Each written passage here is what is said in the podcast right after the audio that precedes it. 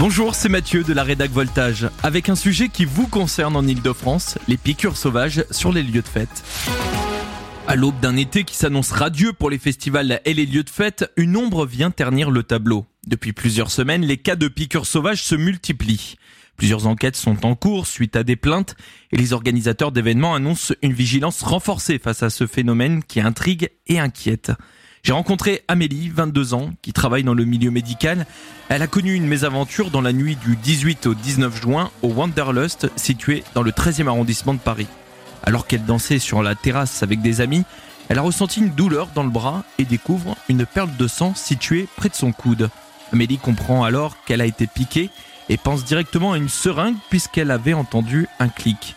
Elle nous détaille sa réaction. J'ai tilté qu'il y avait quelque chose qui allait pas, donc j'ai regardé mon bras et je me suis dit euh, c'est bizarre, euh, je comprends pas ce qui vient de se passer. Et en fait j'avais une marque, j'avais un, point euh, rouge, je saignais et à côté j'avais une égratignure comme si ça avait ripé.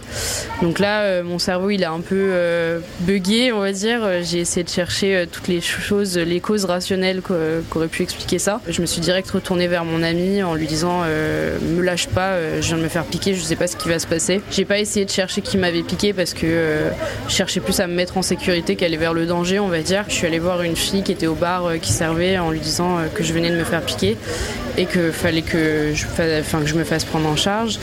Du coup, on est allé voir à l'entrée de la boîte où il y avait le, staff. En fait, je sais pas si c'était les gérants, mais c'était des personnes qui s'occupaient de l'entrée devant, en leur disant que je venais de me faire piquer. et là, ils n'avaient pas du tout l'air étonnés. Ils m'ont posé aucune question. Ils m'ont même pas demandé si j'avais vu la personne, où est-ce que c'était arrivé. Le premier truc que je leur ai dit, c'est mais vous ne croyez pas? Ils me disent si si, mais il faut que tu ailles aux urgences. Et j'avais l'impression que vraiment ça ne les concernait pas et que c'était pas arrivé dans leur établissement. Accompagnée d'une amie, Amélie se dirige vers les urgences de l'hôpital Saint-Antoine. Si des pompiers ont pu l'ausculter brièvement devant le Wanderlust, elle a besoin d'un vrai regard médical et de passer plusieurs tests au bout de quelques heures, elle est prise en charge. J'ai été prise en charge euh, au bout de deux heures et demie, trois heures, je crois. Assez long. Euh, ils m'ont fait euh, du coup des prises de sang et des prélèvements des urines pour voir du coup si j'avais été, si on m'avait administré un produit à mon insu. Quand je suis arrivée aux urgences, la première chose qu'ils ont fait, et ça c'est dans tous les cas aux urgences, ils ont pris mes constantes vitales pour voir si j'avais pas une fréquence cardiaque trop élevée ou pour voir mon état de base. Ils ont pris ma glycémie, donc le taux de sucre dans le sang, pour euh, voir, euh, je pense, si j'avais pas été piqué avec de l'insuline. L'insuline, c'est pour euh, les diabétiques. C'est ce qui permet de baisser la, glycémie, donc le taux de sucre. Et ça peut, en cas de surdose, créer des malaises. Donc je pense que c'est ce qui est recherché en premier lieu. Une première analyse avec mes urines sur les drogues, on va dire, communes, c'est-à-dire le THC, la cocaïne, les, benzodiazépines, donc tout ce qui est médicaments. Ils ont rien retrouvé. La question d'une intoxication au GHB est vite écartée. En effet, il est difficilement assimilable par injection puisque cette drogue demande de passer par le foie.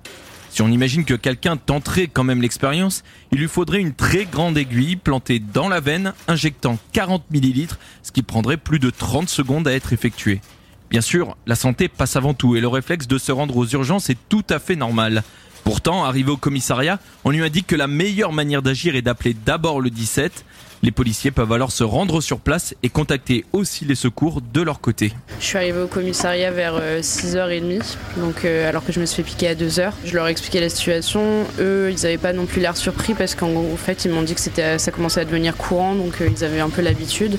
Et j'ai dû aller à l'UMJ, du coup l'unité médico-judiciaire, qui est un service à l'hôpital de l'Hôtel Dieu, pour pouvoir refaire des prélèvements parce qu'ils ne pouvaient pas récupérer les prélèvements que j'avais fait aux urgences, parce que les prélèvements devaient être mis sous scellé pour euh, du coup être euh, exploité pour l'enquête. En fait, ça va dépendre de l'état euh, de la victime, parce que si la victime nécessite une prise en charge médicale, il faut vraiment pas hésiter à, aller directement aux urgences. Après, si l'état de la personne ne nécessite pas une, prise en charge immédiate, appelez le 17, du coup le numéro de la police, pour qu'il y ait une intervention et qu'il quadrille du coup justement la zone, qui fouille les personnes présentes. Parce que j'ai appris qu'en fait, j'avais pas été la seule fille à être piquée ce soir-là, donc peut-être que si j'avais appelé la police directement, ils auraient retrouvé la personne qui a fait ça. Et moi, ils m'ont réorienté, ils m'ont emmené à l'hôpital pour refaire des analyses. Donc j'ai été de toute façon prise en charge par un médecin. Le premier policier auquel j'ai parlé m'a dit qu'il y a trois semaines, ils étaient intervenus dans la boîte voisine. Et là, ils avaient été appelés. Du coup, ils ont fouillé toute la boîte et toutes les personnes présentes dedans. Mais ils n'ont rien trouvé parce que c'est une boîte de nuit qui, qui donne sur la scène. Donc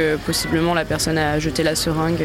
Pour ce qui est des risques de contamination au VIH, il faut aussi se montrer prudent. Quelques chiffres pour expliquer le faible taux de contamination par ce procédé. Premièrement, 90% des personnes qui ont le VIH en France sont sous traitement et ne peuvent donc plus transmettre le virus.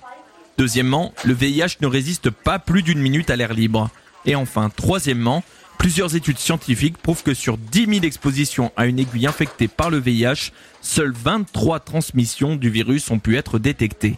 En revanche, Amélie a été surveillée pour d'autres types de maladies liées au sang. Ce qui était aussi important, c'était de vérifier mes sérologies, euh, notamment euh, pour les vaccins contre l'hépatite B, pour ensuite euh, vérifier le, pour le VIH, parce que c'est des maladies qui se transmettent par le sang. Le problème, c'est que le VIH, ça se voit qu'au bout de six semaines, donc je dois refaire une sérologie dans six semaines, mais normalement, il n'y a pas de risque. On m'a pas proposé de traitement préventif post-exposition VIH. Le, le risque est tellement faible qu'on ne considère pas qu'il y a un risque. Ils le font par précaution de me demander de refaire une sérologie dans six semaines, mais normalement il n'y a pas de risque. Par contre, l'hépatite c'est un peu plus risqué. C'est pour ça que là, je sors de l'hôpital et je me suis refait vacciner. Euh, mes anticorps n'étaient pas suffisants. Donc là, médicalement parlant, je suis rassurée. Par contre, c'est vrai que je suis un peu en colère contre, contre enfin, les organisateurs euh, parce que déjà, on n'a pas été fouillé à l'entrée, pas de vérification de carte d'identité.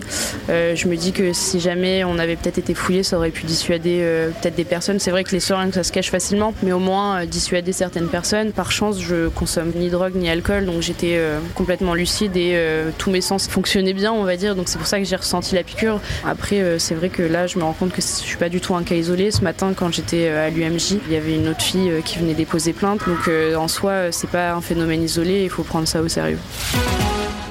Au-delà des quelques véritables risques de contamination ou de malaise, ce sont surtout des jeux idiots destinés à effrayer qui ont lieu dans la plupart des cas.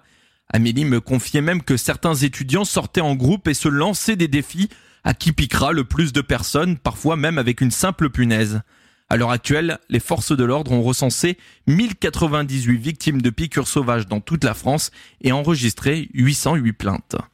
Voilà, j'espère que ce podcast vous aura permis d'en savoir un peu plus sur la situation concernant les piqûres sauvages. Vous pouvez retrouver plus d'informations sur notre site voltage.fr et moi, je vous dis à très vite pour un autre point d'actu ici en Ile-de-France.